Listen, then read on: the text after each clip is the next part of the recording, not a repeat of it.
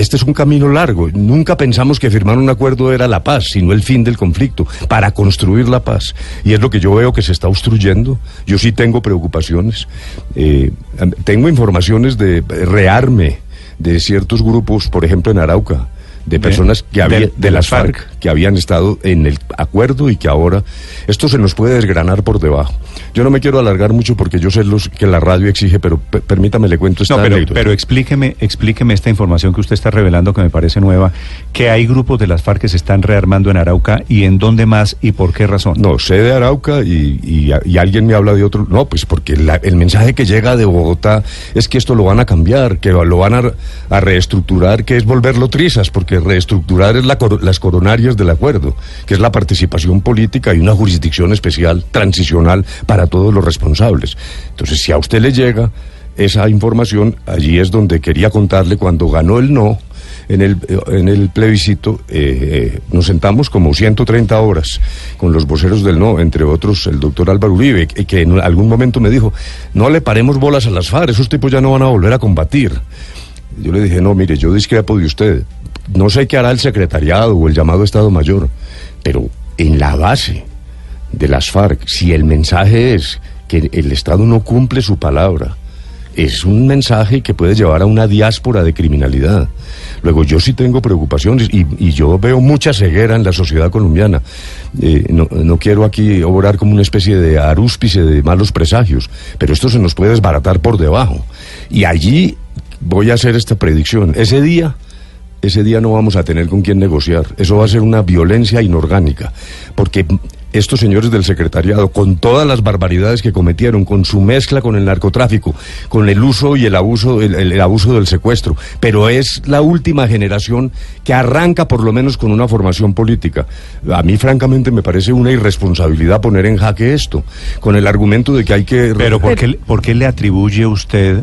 Eh, que, es la amenaza de hacer trizas o de reformar el acuerdo, si hoy con el acuerdo vigente existen el Guacho, existen los Martínez, los disidentes de las FARC que hoy que no se sumaron al acuerdo de paz? Sí, claro. Siempre dijimos eso cuando estábamos en La Habana.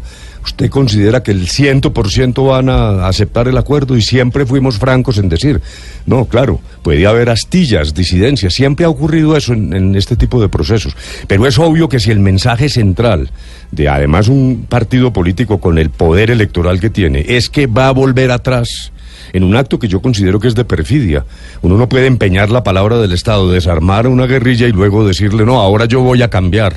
Y luego eso fomenta e incrementa las posibilidades de la disidencia. Y además es un mensaje pésimo para el ELN. Fíjese, si un miembro del ELN lo que debe estar diciendo es, no, ya, ya entiendo, el negocio es, nos sentamos en una mesa, nos desarmamos, hacemos un pacto y luego el Estado lo cambia unilateralmente.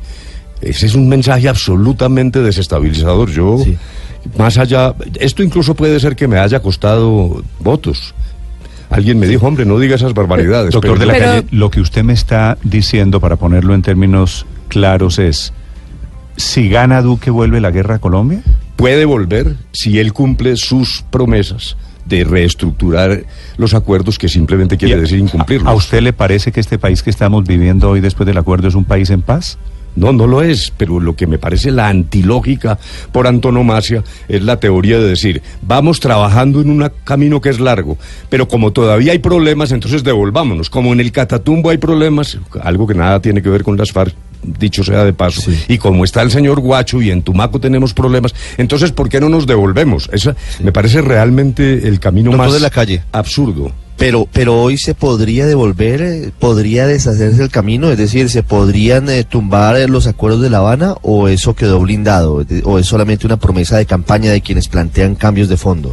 No, lo que pasa es que aquí hay dos planos, el plano jurídico y entonces uno se tranquiliza, eso quedó blindado, hay un acto legislativo.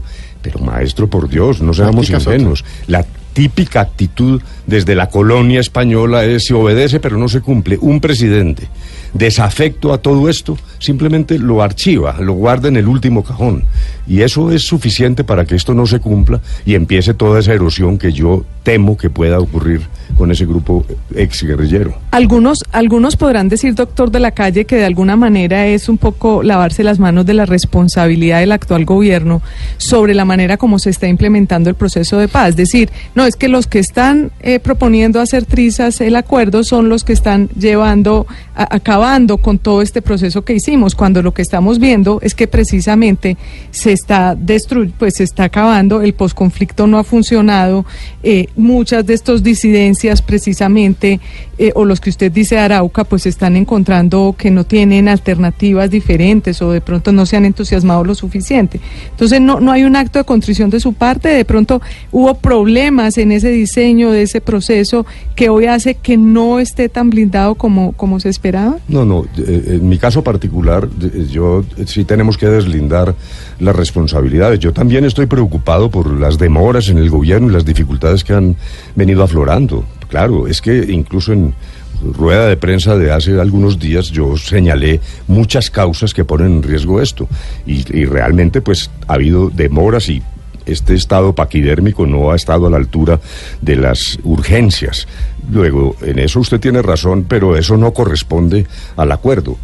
Voy a poner un solo ejemplo, que es eh, eh, uno que irrita bastante a la opinión pública. Dice, ¿cómo es posible que estos señores autores de crímenes de lesa humanidad vayan al Congreso sin haber pasado por la JEP?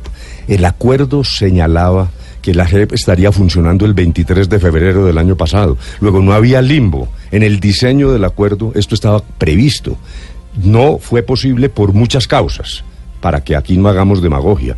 Probablemente el gobierno tuvo demoras, las mismas FARC eh, con esa manía de estar negociando todo pueden haber contribuido y también los grupos opositores, no por la oposición, el Centro Democrático tiene derecho a oponerse, pero es que ahí hubo algo más de oposición, eso de, retirarse a la hora de las votaciones y cambio radical, el presidente de la Cámara que guarda las ponencias durante varias semanas, luego el limbo que estamos viviendo y que irrita a la gente no es resultado del acuerdo, sino tú lo dices muy bien Luz María, en, efecto ha habido problemas de implementación. Eh, y eso es lo que tenemos que corregir. El mensaje no puede ser, como hay problemas, devolvámonos.